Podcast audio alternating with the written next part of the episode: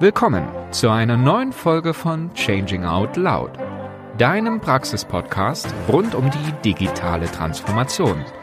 Dein Host ist Ilka Dekan.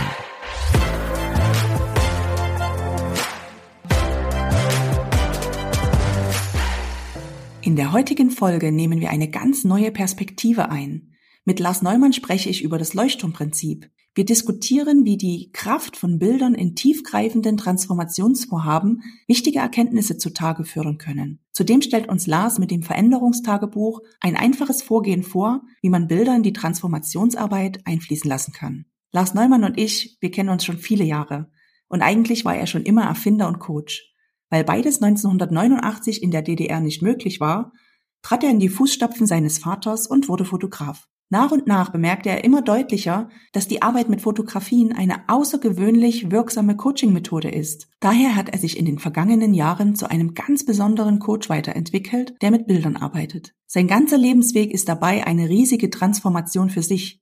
Er erlebte Planwirtschaft und Marktwirtschaft, Kleinstadt und Großstadt, tiefrote Zahlen und 20-fachen Jahresgewinn, arbeitete analog und digital. Andere beschreiben ihn als Perspektivwechsler, als Horizonterweiterer, Bildgeber, denn oft sieht er Dinge, die andere nicht sehen. Ich freue mich sehr, heute mit Lars Neumann über seine ganz persönliche Transformation zu sprechen und gleichzeitig aufzuzeigen, welchen großen, tiefen Wertbeitrag Bilder im Rahmen von Transformationen haben können.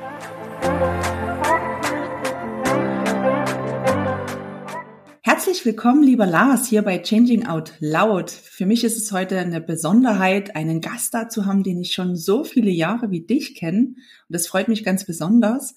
Wir werden ja heute über das Leuchtturmprinzip sprechen, aber vor allem zu deiner ganz persönlichen ja, Transformationsgeschichte. Aber bevor wir starten, wie geht's dir denn heute? Was war das Highlight deiner letzten Tage? Erstmal vielen Dank, dass wir hier zusammen sprechen. Ja, das Highlight meiner letzten Tage war ein Projekt, was gerade am Laufen ist. Das ist ein Partner in Wien, mit dem ich zusammenarbeite. Ich habe ihn in Wien besucht, er hier und wir waren so im kreativen Flow, dass es einfach nur eine Freude war. Also wir haben an Bildern gearbeitet, mit Bildern, aber auf einer ganz anderen Art und Weise als im Fotografenalltag zum Beispiel. Und das hat riesig Spaß gemacht. Unter welchen Namen läuft die Idee in euren Köpfen? Das heißt Projekt Bildessenz. Schauen wir mal, was sich daraus entwickelt und wir werden bestimmt mehr in der Zukunft davon erfahren. Du wurdest ja quasi in die Fotografie hineingeboren durch deine Familie. Und man erlebt als Fotograf sehr viel und kommt sehr nah an verschiedenste Themen heran. Welche besonderen Türen haben sich denn für dich schon mal geöffnet? In der Tat, mein Vater ist Fotograf. Ich bin durch ihn Fotograf geworden und die Fotografie ist ein Türöffner für alles. Alles, was man irgendwie fotografieren kann. Und besonders in Erinnerung geblieben ist mir der DSC Volleyballkalender, den ich elf Jahre fotografiert habe. Ich selbst bin kein sportlicher Mensch, gar nicht. und habe dort elf Jahre lang äh, in der Bundesliga fotografiert, was für mich eine ganz andere Welt war. Wir waren in Paris im Carousel de Louvre für Modeaufnahmen, was einfach durch ein Event kam, das ich begleitet habe, was auch wieder eine ganz interessante Tür ist, die sich öffnet. Und ich persönlich bin von Kindheit an Eisenbahnfan und äh, fotografiere seit langem für den Verkehrsverbund und darf in alle möglichen Lokschuppen und unter Züge drunter klettern und da schlägt mein Herz hoch. Also du merkst eine riesige Bandbreite. Ja, ich glaube, man kommt da wirklich an Orte, die sonst so einem normalen Menschen wie mir vielleicht auch ein bisschen verborgen bleiben. Ja. Was hast denn du eigentlich für einen Bezug jetzt zur digitalen Transformation? Einen intensiven Bezug habe ich dazu. Erstens interessiere ich mich sehr für Digitales, schon immer, schon von Kindheit an, Jugend an, hatte schon zu DDR-Zeiten meinen Computer und darum programmiert. Und meine Freunde und ich, wir haben schon immer über Dinge gesponnen, die heute in Form des iPhones tatsächlich Wirklichkeit geworden sind. Und dann ist die Fotografie. Und die Fotografie aus meiner Sicht ist ein Musterbeispiel für digitale Transformation. Also wenn ich deinem Podcast zuhöre, was ich sehr gern tue, dann denke ich, einige Branchen sind heute in dem Hotspot, in dem die Fotografie Anfang der 90er Jahre war und ist. Und wie hast du das erlebt, diese Transformation, gerade im Fotografiebereich? Ich sag manchmal so ein, so ein Stück auf den Punkt gebracht, dass kein Stein mehr auf dem anderen ist. Also glaube, viele Menschen kennen noch Firmen wie Agfa, Kodak, gibt es beide in der Form nicht mehr. Es gab auch schon Diskussionen, ob es Nikon noch lange geben wird. Das heißt also, es werden klassische Kompaktkameras nicht mehr gebraucht.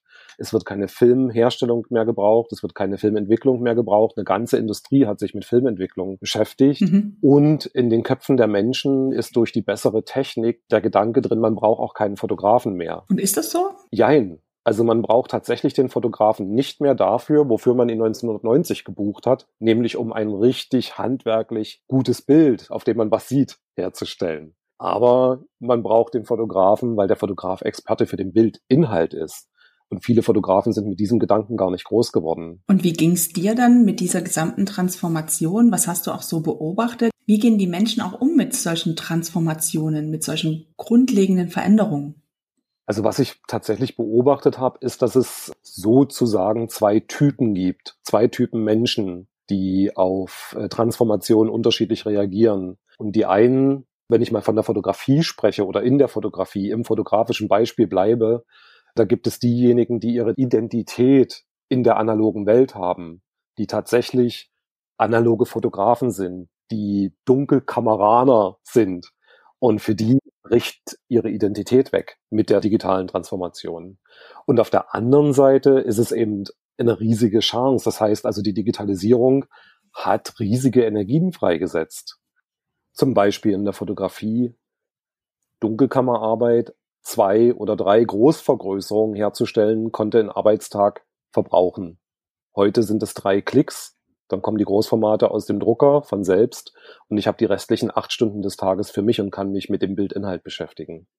Und diese Energie, die dort freigesetzt wurde, dass ich dieses immens komplizierte Handwerk nicht mehr ausführen muss und jetzt die Zeit habe, um mich mit den Bildern selbst zu beschäftigen, tut der Fotografie unglaublich gut, passiert aber andererseits nur, wenn ich mich innerlich verändert habe, wenn ich eine neue Identität sozusagen angenommen habe und mich so sehe, dass ich für den Bildinhalt und nicht mehr nur für das handwerklich korrekte Bild zuständig bin. Mhm. Was mich ja an Bildern so fasziniert ist, die haben so eine ganz intensive Wirkung auf mich, aber ich glaube auch generell auf die Menschen. Warum ist das so? Was sind da deine Erfahrungen? Das liegt daran, wie wir Menschen ticken. Wir Menschen sind visuelle Wesen und man kann tatsächlich kurz sagen, dass das, was wir sehen, ist für uns wahr. Und das ist ziemlich immens, wenn man sich das mal auf der Zunge zergehen lässt. Das heißt, auch was man auf einem Bild sieht, ist in dem Moment erstmal wahr. Und die Besonderheit an Bildern ist, dass sie alle Ebenen ansprechen. Man schaut sich ein Bild an und man sieht ganz sachlich, was ist da drauf, welche Umgebung zum Beispiel, welche Menschen. Aber Bilder sprechen eben auch gleichzeitig unser Gefühl an. Und deswegen kann man auch in dem Bild herauslesen, was können diejenigen? Welche Wünsche haben vielleicht die Menschen, die da drauf sind? Fragt man sich das, kriegt man eine Antwort. Und das geht bis hin ganz nach oben zum Sinn. Man kann also in Bildern tatsächlich Sinn speichern, wenn man so möchte. Also von den ganz greifbaren, riechbaren, anfassbaren Dingen bis hin zum hochspürbaren wird in Bildern alles gespeichert, weil Bilder das Gefühl und die Logik ansprechen. Wie kann ich denn, wenn diese Bilder so eine intensive Wirkung auf mich haben, diese Wirkung auch ganz bewusst nutzen? Also ich habe einmal von dir so einen Impuls gehört, das Leuchtturmprinzip. Und darum soll es jetzt mal kurz gehen. Erkläre mir mal, was es mit dem Leuchtturmprinzip auf sich hat das Leuchtturmprinzip. Ich muss dazu sagen, das ist schlicht ein Buch, was ich mal gelesen habe, das mein Leben allerdings wirklich auf den Kopf gestellt hat. Und um es ganz kurz zu sagen, das Leuchtturmprinzip drückt aus, dass es um das Signal geht. Das heißt, dass es zum Beispiel für Firmen oder Organisationen dass wir nicht dadurch Interesse von unseren Kunden oder von Partnern erregen, dass wir eine besonders hohe Qualität haben oder eine Expertise haben oder durch das, was wir tun oder lernen, sondern schlicht durch das, was wir ausstrahlen. Mhm. Wir können noch so viel lernen und noch so viel intensiv Workshoppen, Online-Workshops machen, wenn es da draußen keiner weiß. Wenn das nicht als Signal nach außen geht, dann interessiert es draußen niemanden. Das heißt, das Signal ist ausschlaggebend. Das ist das Erste. Und das Zweite ist eben, dass das Signal eine Resonanz erzeugt sozusagen. Also wenn ich ein klares Signal aussende, dann sorgt das für Resonanz, für Gleichklang bei den richtigen Schiffen. Ne? Also Leuchtturmprinzip heißt, ich sende ein Leuchtturmsignal aus und die richtigen Schiffe kommen zu mir. Das heißt also, es wird klar, es sind zwar alles Häfen, aber ein Yachthafen strahlt ein Yachthafen Leuchtturmlicht aus und Yachten kommen in den Yachthafen. Was nützt es, wenn der Öltanker in den Yachthafen kommt. Das ist nicht nur nicht gut, sondern es dürfte ziemlich äh, ziemliches Chaos verursachen. Das heißt also, es wird einem auch mal klar, dass es gut ist, mal zu sehen, wer passt denn überhaupt in meinen Hafen und wie sende ich ein solch klares Signal aus, dass genau die richtigen in meinen Hafen kommen.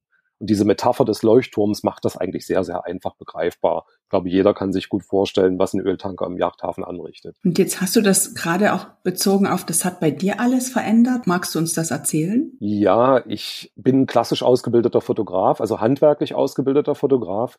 Und im Handwerk ist es üblich zu sagen, jeder Kunde ist mein Kunde. Das ist so eine Handwerkerethik einfach. Zumindest habe ich sie so gelernt. Und mit dieser Ethik und durch den digitalen Wandel und so weiter bin ich persönlich in starke Schwierigkeiten gekommen. Und erst in dem Moment, als mir klar wurde, dass ich mir bewusst mache, wofür stehe ich, was kann ich wirklich gut, welcher Hafen bin ich sozusagen, mhm. und andererseits, für welche Schiffe ist mein Hafen sozusagen der richtige Hafen, wer sind wirklich meine Kunden, für wen kann ich wirklich was tun mit dem, was ich kann. Erst in dem Moment kam es in einen Fluss, wurde es erfolgreich. Und ich habe mit dann vergleichsweise geringen Aufwand plötzlich relativ große Erfolge gehabt, weil einfach die Richtigen zu den Richtigen kamen. Und das hat dann meine damalig wirklich sehr schwierige Situation gedreht. Das heißt ja auch für jede Organisation, sich nochmal selber zu hinterfragen, was strahlen wir eigentlich aus, um dann wirklich auch die passenden Kunden zu erreichen. Ich hatte ja mal ein spannendes Gespräch mit Sascha Bielert, auch hier bei Changing Out Loud von Sterne und Planeten, der das im Prinzip genauso mitgegeben hat. Er möchte Projekte machen, die die Welt verändern und dadurch, dass das Unternehmen das ausstrahlt, zieht es eben auch entsprechende Kunden an. Also wirklich ein spannender Aspekt. Was heißt das denn für jeden Einzelnen von uns? Beziehungsweise was können Organisationen jetzt nochmal generell daraus lernen? ein philosophischer, fast philosophischer Aspekt ist, dass wir dabei, wenn wir uns mit unserem Signal beschäftigen, mit dem, welcher Hafen sind wir denn, dass wir mitbekommen, dass wir einmalig sind dass jeder Mensch einmalig ist und deswegen auch jede Organisation sozusagen als Entität einmalig ist. Und dass es am Ende nur darum geht, sich bewusst zu machen, worum geht's denn in dieser Einmaligkeit? Worum geht's uns? Was ist der Sinn von der Organisation? Was ist das, was wir tun? Was ist das, was wir anbieten? Und das, wenn sich das bewusst wird, wenn wir uns das bewusst machen, ganz, ganz klar auszustrahlen. Und meine Erfahrung ist dabei, dass Misserfolg von Organisationen oder von Produkten oder von, von Firmen in der Regel nicht daran liegt, dass das Produkt schlecht ist oder dass eine geringe Expertise da ist, sondern dass dieses Selbstbewusstsein fehlt und dementsprechend die Ausstrahlung ein Misserfolg ist, nicht das Produkt selbst. Das ist meine Erfahrung. Dass es oft genügt, in Anführungsstrichen, an der Ausstrahlung, an dem Bewusstsein zu sich selbst zu arbeiten. Mhm, verstehe ich. Mhm. Du hast ja auch mal gesagt, wenn man das Leuchtturmprinzip lebt, dann hat man immer automatisch auch mit Transformation zu tun. Jetzt haben wir das Leuchtturmprinzip schon kennengelernt, aber kannst du uns noch mehr dazu sagen, in welchem Transformationsrahmen du das siehst? Das ist sehr interessant, weil man im ersten Moment glaubt man ja, es geht dort einfach um eine Ausstrahlung. Ne? Das, was ich aussende, bekomme ich zurück. Dann mache ich ein schönes Signal und dann habe ich mehr Kunden oder verkaufe mehr in dem Moment, wo ich mich aber mit mir selber beschäftige, mir selber bewusst werde, was, was bin ich denn hier für ein Hafen und vor allen Dingen, wer soll mich da draußen denn wie wahrnehmen, in dem Moment schaffe ich Zukunft. Mhm. Und es wird mir ab jetzt jedes Mal auffallen, wenn ich mich um mein Leuchtturmsignal kümmere, also um meine Website, wenn ich den nächsten Blogbeitrag mache, dass ich mit jeder Begegnung, mit jedem neuen Produkt, mit jeder Aktion, die ich starte, neue Erfahrungen mache und beim nächsten Mal schon ein kleines Stückchen neuer oder voller oder höher kommuniziere, so dass mir immer bewusst wird, dass ich stets in einer Transformation bin. Und jedes Mal, wenn ich etwas nach außen aussende, jedes Mal, wenn ich ein Signal sende, also was Neues auf die Website stelle, neue Bilder machen lasse beim Fotografen zum Beispiel auch, dass mir dann bewusst wird, hier bin ich wieder einen Schritt weitergegangen. Und damit äh, bin ich mitten in der Transformation. Jetzt muss ich mir ja aber erstmal selber klar werden, was ich eigentlich ausstrahlen möchte. Also natürlich mhm. auch als Organisation. Wie kann ich mich denn da vielleicht selber dabei unterstützen, diese Klarheit zu erhalten, in welche Richtung diese Transformation gehen könnte, wie ich sie gestalten kann und was mir auch dabei helfen könnte? Durch Bilder. Wunderbare Frage für mich natürlich. Also durch Bilder. Eindeutig durch Bilder. Bilder helfen dabei. Bilder, die ich in dem Moment, wo ich mir diese Fragen stelle, selber mache Dazu haben wir beide, glaube ich, auch eine kleine Idee zu präsentieren noch. Mhm. Und das können aber auch einfach äh, Bilder aus Pinterest sein. Ganz oft in meinen Coachings sind das oft auch Bilder von Websites. Also Bilder, die Menschen auf ihren eigenen Websites haben, die Firmen und Organisationen auf ihren eigenen Websites haben, sagen oft viel mehr über die Firma, über die Organisation, über deren Sinn aus, als derjenige weiß. Derjenige selbst, der es erstellt hat, weiß oft gar nicht, wie schlau und wie klug die Bilder sind, die er auf seiner Website verwendet. Wenn man sich die anschaut, sich Fragen zu den Bildern stellt, na, welche Umgebung sieht man da, welche Menschen sieht man da, sieht man überhaupt Menschen auf den Bildern, sieht man keine Menschen auf den Bildern, welche Farblichkeit wird verwendet, ist dort eine Dynamik drin oder ist es statisch und so weiter und so fort, welche Fragen auch immer gerade wichtig sind. Das, die Bilder werden sehr, sehr, sehr viel davon beantworten. Wenn du das so beschreibst, dann kann ich mich jetzt ganz selten dran erinnern, dass man in Organisationen typischerweise mit Bildern arbeitet, wenn man zum Beispiel irgendeine Veränderungsfrage hat. Aber wie würde das denn funktionieren? Kannst du uns da aus der Praxis was erzählen, wie du das machst als Coach? Das kann ich. Ich kann es mal an meinem eigenen Beispiel erzählen, wirklich mini, mini. Wenn ich eine Frage an mich selbst habe oder irgendwo drüber stolpere, dann beantworte ich mir das selbst auch mit Fotos. Und zwar mit einem kleinen Fotospaziergang. Ein Beispiel ist, dass ich mal äh, Workshops anbieten wollte für Organisationen und gemerkt habe, dass ich so zögere. Ich wusste nicht, warum ich so zögere, die Organisationen anzusprechen, mal dort einen Workshop zu geben und habe festgestellt, da war irgend so Gedanke in mir drin, die werden denken, ich will damit ja nur Geld machen. Und so wollte ich natürlich nicht darstellen, also war ich zu schüchtern und merkte aber, es ist doch ein Drang in mir drin, dass ich das zeigen möchte. Ich konnte diesen Drang nur nicht in Worte fassen und ich konnte nicht genau bewusst greifen, was das für ein Drang ist. So, und dann kann ich tatsächlich mit der Kamera losgehen und mir eine Viertelstunde geben, auf einem Weg zur Arbeit zum Beispiel, und einfach schauen, was springt mich unterwegs an. Und in dem Fall ging es sogar relativ schnell, dass ich ein Motiv gesehen habe, etwas in der Landschaft, was mir super viel Kraft gab, als ich mich mit dieser Frage beschäftigt habe. Und das waren drei Bäume, durch die die Sonne durchleuchtete. Und warum auch immer mich das so angesprochen hat, es geht nur darum, dass es einen so anspringt, dass man sich dabei wohlfühlt bei diesem Blick in die Landschaften. Ich habe die drei Bäume fotografiert und dann kann man in das Bild reingehen und sich fragen, ja, was sehe ich denn jetzt in dem Bild, was mich so fasziniert? Und in dem Fall war es tatsächlich dieser Raum, den diese drei Bäume gegeben haben und diese Sonne so als Leitstern. Und ich habe gemerkt, ja, ich bin so ein Leitstern für meine Menschen. Mhm. Und du wolltest gerade noch ein zweites Beispiel erzählen? Ja, stimmt. Und das zweite Beispiel hat damit zu tun, dass ich umziehen möchte, privat umziehen möchte. Und ich auch dort wieder gemerkt habe, das ist ein Metier, mit dem ich mich gar nicht auskenne und was mich zurückhält vom Umziehen ist tatsächlich, das habe ich dann mitbekommen, dass ich gar nicht weiß, wie ich mich einrichten soll, dass ich dachte, das wird bestimmt total stressig, umzuziehen, wenn ich mir irgendwie neue Möbel kaufen soll und gar nicht weiß, welche und nicht weiß, wie ich meine Räume einrichten soll. Und das hat mir Stress gemacht. und da wiederum habe ich tatsächlich mir ein Veränderungstagebuch gemacht und habe jeden Tag ein Bild in dieses Veränderungstagebuch rein fotografiert oder auch reingeklebt. Also da habe ich, manche Tage habe ich einfach draußen ein Bild fotografiert von Häusern, die mir gefallen haben, also wo ich mir vorstellen kann, hinzuziehen. Andere Tage habe ich im Internet so Interieur gefunden. Auch in meinem Bad fand ich auf einmal meine Parfümgalerie ganz inspirierend und habe die Fotos so nacheinander jeden Tag ein Foto, 21 Tage und in diesem Moment bin ich mittendrin in der Veränderung. Alleine durch dieses mich mit den Bildern beschäftigen, die Bilder vor mir sehen, plötzlich wird mir klar, ich weiß eigentlich alles. Ich weiß, wo ich hin möchte, ich weiß, wo es mich hinzieht, ich weiß, was ich ins Bad stellen will, ich weiß, welche Möbel mir gefallen, ich brauche da gar keinen Bammel da haben. Und schon bin ich mittendrin.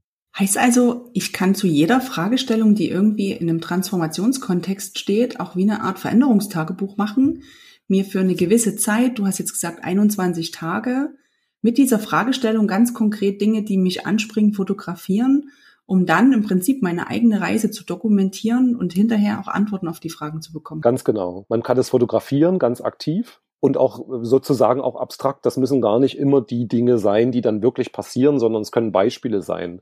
So wie ein Moodboard. Es kann aber auch sein, dass man einfach Bilder aus dem Internet nimmt, die einen angesprungen haben oder Bilder, die man schon in der eigenen Smartphone-Sammlung hat. Woher die Bilder kommen, spielt quasi gar keine große Rolle. Mhm. Wie man so ein Veränderungstagebuch macht, eine kurze Beschreibung wird Lars uns auch zur Verfügung stellen und die stellen wir euch in die Shownotes zum Download mit zur Verfügung. Jetzt haben wir schon viel über Bilder gesprochen. Kannst du noch mal kurz sagen, welche Ebenen kann man auf diesen gesammelten Bildern dann alles erleben und entdecken? Mir liegt auf der Zunge zu sagen, alle Ebenen des Lebens. Aber um es mal konkreter zu machen, das ist sowas, das fängt an bei den Dingen, die wir mit unseren fünf Sinnen begreifen können, also bei unserer Umwelt. Dinge, die wir anfassen können, riechen können, sehen können, hören können, schmecken können, aber eben auch tun, was wir tun, Menschen tun, Tiere tun, wissen, können, sogar auch Bedürfnisse, Wünsche und dann geht's in eine Richtung, wo wir Menschen dann teilweise uns auch selber behindern, ohne es zu merken, nämlich solche Dinge wie Glauben.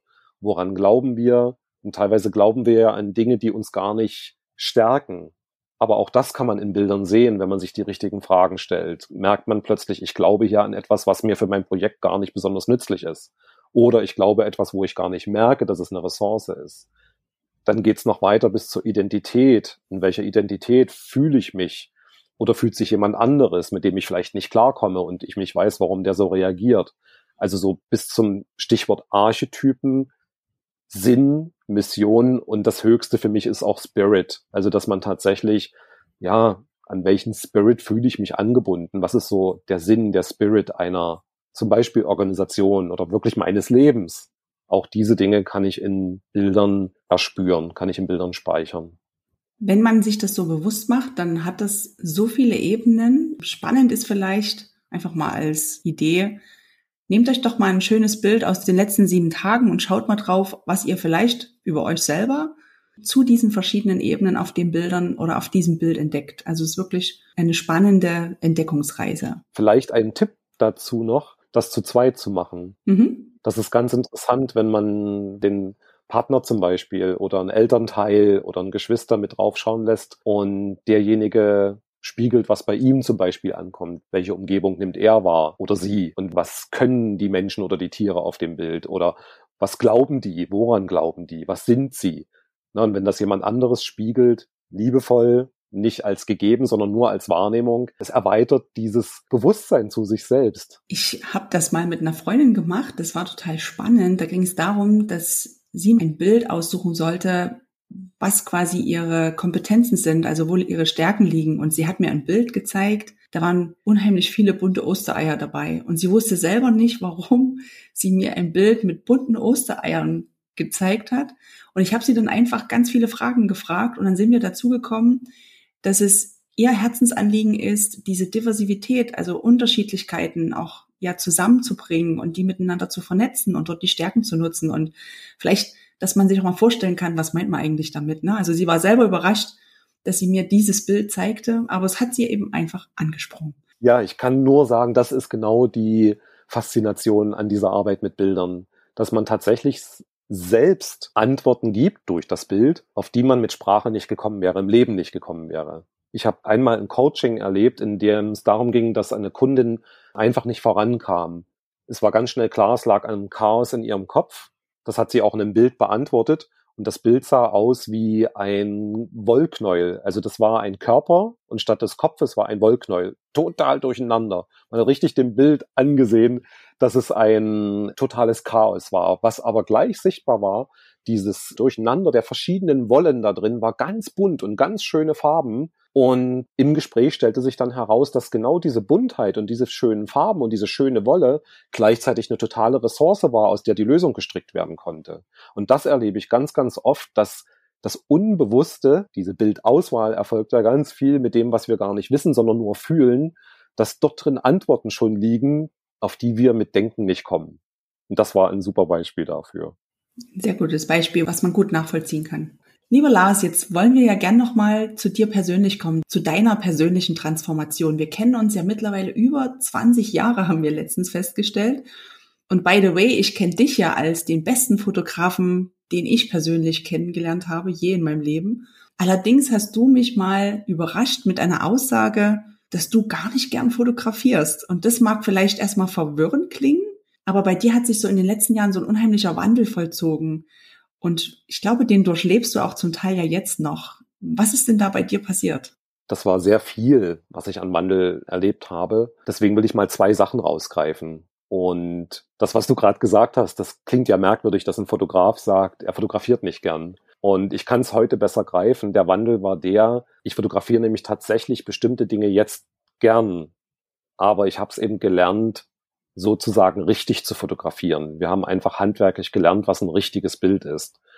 Und das hat mir nie was gesagt. Und mit der Zeit hat mich das sehr genervt, dass ich etwas fotografieren soll, was ich nicht fühle. Heute weiß ich, was wertvolle Bilder sind. Und ich betone das extra so, weil das Wort wertvoll sagt schon so viel. Wertvoll, voller Wert, voller Werten.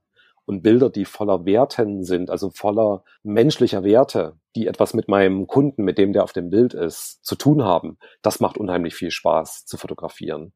Aber einfach Auftragsfotografie, hier, wir brauchen jetzt mal ein Bild von den drei Broten. Und übrigens hat die Agentur schon festgelegt, wie das Licht sein muss. Das langweilt mich. Und die Transformation hat sich bei mir ergeben, von diesem rein handwerklichen Fotografieren hin zu dem, dass die Bilder eine Verbindung, eine ganz intensive Verbindung sogar haben sollen zu dem Auftraggeber, ganz einfach. Klingt zwar normal, ist aber eigentlich nicht. Ist oft im Handwerk nicht so. Ich glaube auch genau, dass du deswegen so ein guter Fotograf bist, weil du dich auch in diesen Menschen reinversetzt. Also zumindest habe ich das immer erlebt, wenn wir mal zusammen Bilder gemacht haben. Danke dir. Und das Zweite? Und das Zweite ist, dass ich in diesem Wandel, in diesem Reflektieren über, wo stehe ich, brauche ich noch einen Laden, brauche ich noch Angestellte, wie viel brauche ich an handwerklicher Expertise, aber was ist eigentlich wirklich wertvoll, habe ich sozusagen meine Freiheit entdeckt.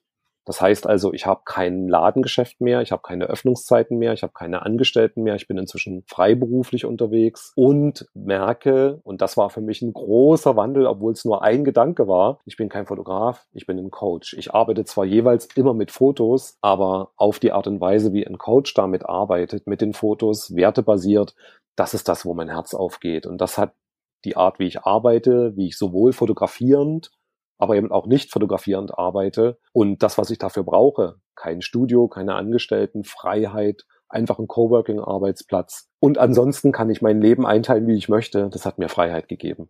Das ist natürlich ein Riesenwandel gegenüber. Wir waren früher mal elf Menschen, wir hatten Öffnungszeiten, also elf Angestellte mit Öffnungszeiten, mehreren Filialen, mit Wochenend, Hochzeiten fotografieren. Das war tatsächlich ein Stress ohne Ende und den gibt's nicht mehr. Gab es auch mal so einen Rückschlag, der dich irgendwie zweifeln lassen hat, diesen Weg zu gehen? Es gab mal einen Rückschlag, der mich generell hat an meinem Beruf zweifeln lassen. Und das war tatsächlich die, die Zeit, in der es anfing, mich dann zu reflektieren.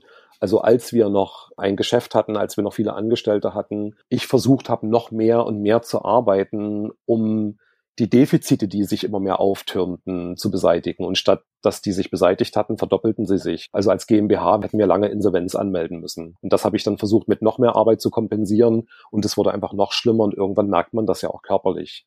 Und da ist natürlich dann ein grundsätzlicher Zweifel dran, ob dieser Weg, dieser Beruf überhaupt noch richtig ist.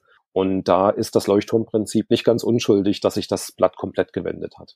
Und wie bist du da durchgegangen? Also jeder von uns hat ja vielleicht auch mal so Täler, die er durchschreitet. Was hat dir dort Kraft gegeben? Damals habe ich mich das tatsächlich gefragt. Heute würde ich sagen, Freunde, ganz wichtig. Menschen, mit denen man tatsächlich drüber reden kann, auch wenn man im Nachhinein gesehen, glaube ich, bin ich ihnen mega auf den Geist gegangen. Aber drüber reden macht ganz, ganz viel. Was ich heute im Rückblick sehe, ist, dass ich, warum auch immer, doch so einem Gefühl gefolgt bin, wo in all diesen Dingen ich doch Spaß habe, was mich doch irgendwo anspricht. Und da gab es ähm, ganz beispielsweise ein Produkt, was mich tatsächlich in der damaligen Fotografie, in der Hochzeitsfotografie sehr angesprochen hat. Und das waren Queensberry-Alben. Das war eine Firma aus Neuseeland oder ist eine Firma aus Neuseeland, Queensberry, die wunder, wunderschöne Alben herstellt. Und allein nur diese Alben, bei denen hat mein Herz so gejubelt, dass ich um die Alben rundrum die Fotografie, meine Angebote aufbauen konnte. Und diese Insel, die hatte so viel Energie durch die Freude, die da drin steckte, und diesem Gefühl bin ich oft nachgegangen. Das wusste ich damals so aber noch nicht, dass ich sozusagen diesem Kompass, wo ist für mich viel Energie drin, wo ist viel Freude drin, dass ich diesem inneren Kompass gefolgt bin. So kann ich es heute beschreiben. Das heißt also auch starke ja, Selbstreflexion an der Stelle?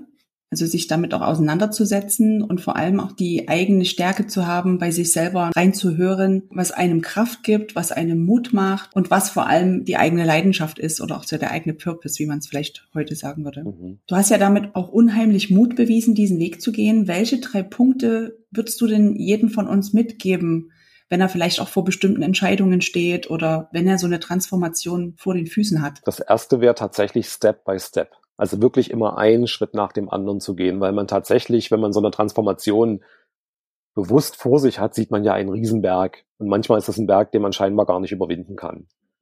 Und dort immer den nächsten richtigen Schritt zu gehen. Das hilft sehr und eben tatsächlich, heute kann ich so aussprechen, diesem inneren Kompass zu folgen. Viele sagen, folge deinem Herzen, das geht so in die Richtung. Ich würde es heute eher beschreiben als hör auf dein Herz, hör auf dein Bauchgefühl und stimme es mit deinem Verstand ab und damit einfach Step by Step einen Schritt nach dem anderen zu gehen. Ja, und das zweite, was ich sagen würde, ist relax. Wir sind in keinem Zustand so kraftvoll wie in einem gut kreativen, relaxten Zustand. Deswegen ist sowas wie Meditieren, zur Ruhe kommen, Zeiten für sich selber einplanen, glaube ich, absolut ein Gamechanger. Und drittens habe ich auf diesem Wege irgendwo, oder ich weiß es nicht mehr, wo es war, einen Satz aufgeschnappt und der hieß, in den Dingen, die wir lieben, sind wir unendlich. Und das ist für mich so ein bisschen ein Mantra geworden über die Jahre, denn es so simpel und einfach und blümerant, wie dieser Satz vielleicht klingen mag, aber so ist es eben. Also wenn wir immer mehr und mehr entdecken und auch diesen Weg dahin gehen zu den Dingen, die wir einfach lieben, die wir mögen, wo unser Herz hochspringt, da macht uns die Stunde mehr oder mal am Wochenende arbeiten nicht viel aus. Dort geht das. Dort sind wir auch bereit, dort sind wir motiviert. Und im Gegensatz zu den Dingen, die wir meinen, machen zu müssen und uns dabei eben die mega motivieren müssen und ja, Pläne von anderen ausführen zu müssen. Nee, in den Dingen, die wir lieben, sind wir unendlich. Und damit ist quasi die Energiequelle, die Ressourcenquelle schon angezapft. Was für ein schöner Satz. Wenn man liebt, was man tut, fühlt sich's auch gar nicht an wie Arbeit, sondern dann ist es einfach ja die persönliche Leidenschaft. Vielen lieben Dank, Lars, für diese Einblicke zu dir ganz persönlich vor allem auch für die Vorstellung des Leuchtturmprinzips und des Veränderungstagebuchs. Ich habe jetzt aber noch zwei, drei kleine schnelle Fragen für dich vorbereitet, um vielleicht auch den Lars noch ein bisschen besser kennenzulernen. Bin gespannt. ja, was ist denn aus deiner Perspektive der größte Irrtum zum Thema digitale Transformation? Dass sie jetzt erst beginnt. Ich höre viele Menschen sagen, dass es jetzt ein Trend ist, gerade digitale Transformation. Und wir sind seit 30 Jahren sind wir in der digitalen Transformation. Kann man gut nachvollziehen, nachdem man dir gerade zugehört hat. Welche App oder welches digitale Tool nutzt du eigentlich im Alltag am häufigsten? Das wechselt. Derzeit Miro. Miro, okay, also zusammenarbeiten. Sehr schön. Genau, Zusammenarbeit auf einem digitalen Whiteboard. Das nutze ich zurzeit sehr, ja. Was hast du denn als letztes gelernt, was du uns unbedingt weitergeben möchtest? Ich habe gelernt, dass es sich lohnt, Ängste anzuschauen.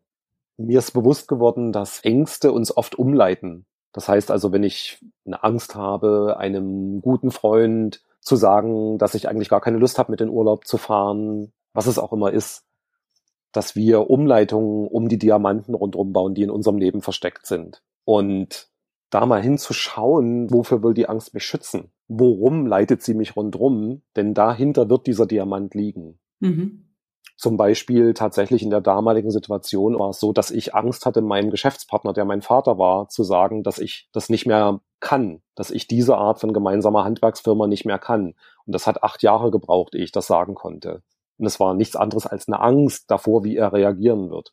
Und als es dann durch war und ich es ausgesprochen habe, dahinter lag der Diamant, nämlich das, wo ich heute stehe. Mhm. Ja, absolut. Jetzt haben wir gerade ja schon gesprochen über dieses Thema, in den Dingen, die wir lieben, sind wir unendlich. Woraus ziehst du ganz persönlich denn deine Kraft? Tatsächlich aus den Dingen, die ich liebe die Arbeit mit der Weisheit von Bildern, die fasziniert mich. Daraus ziehe ich tatsächlich ganz viel Energie. Philosophieren mit Menschen über diese Dinge, die sich da so zeigen und weiter darüber hinaus, daraus ziehe ich Energie. Aus Ruhe, interessanterweise, tatsächlich aus Ruhe, nur mit mir selbst sein, ziehe ich sehr viel Energie. Ich habe gelernt, dass mein inneres Wesen sehr, sehr, sehr schlau ist und sich aber nur meldet, wenn ich mal ruhig bin. Wenn ich zu laut bin. Wenn es um mich rundherum zu laut ist, höre ich mein inneres Wesen eher nicht so gut. Also auch daraus ziehe ich Kraft. Und ich glaube, ich habe auch das Glück, tatsächlich von einer ganzen Reihe sehr unterschiedlichen Menschen umgeben zu sein, Familie, Freunde, bekannte Kollegen, die alle so viele, viele ganz unterschiedliche Puzzleteile in mein Leben geben. Da ein Teil davon zu sein, das ist total schön, das gibt mir auch Kraft. Ja, jetzt stelle ich dir noch die typische Changing Out Loud Abschlussfrage. Ich bin ganz gespannt, was du darauf antwortest. Lieber Lars, stell dir vor, du übernimmst ein mittelständisches Unternehmen. Im Prinzip das Gegenteil von dem, was du gerade beschrieben hast. Was würdest du tun und was würdest du auch ganz bewusst lassen? Es kann nur eine Antwort geben. Ich würde mir ein Bild machen. In jederlei Hinsicht. Ne? Vom tatsächlich vom äh, aktuellen Status und vor allen Dingen auch von den Dingen, die man nicht sehen und hören und riechen und schmecken kann. Weil die spielen die große Rolle. Also die Dinge, wie, was ist überhaupt der Sinn der Firma? Wie spielt das Team zusammen? Welche Glauben, welche Identitäten kommen dort zusammen und spielen wie gut oder nicht so gut miteinander? Also dieses Gesamtbild würde ich mir machen am Anfang. Und was ich lassen würde, wäre ein wenn es auch noch so erfolgreich zu sein scheint, System überzustülpen. Das erlebe ich recht oft in, auch selbst in Beratungen, die sich Coaching nennen, dass es so erfolgreiche Systeme gibt, die übergestülpt werden, die angewandt werden, die auf Firmen draufgespult werden. Und das würde ich definitiv nicht machen. Vielen lieben Dank. Ja, wir sind jetzt am Ende. Danke für die Einblicke, für die Ideen und ja, Anregungen, Impulse die jeder ja für sich auch mal ausprobieren kann. Ich wünsche dir alles Gute. Ich bin gespannt, wie deine weitere Reise weitergeht. Ja, wir sehen uns bestimmt bald wieder, Lars. Ciao. Ilka, vielen, vielen Dank. Ciao. Mach's gut. Ciao. Das war eine neue Folge von Changing Out Loud. Wir freuen uns auf euer Feedback, auf eure Kommentare. Schreibt uns gern, was euch interessiert. Wir sind gespannt.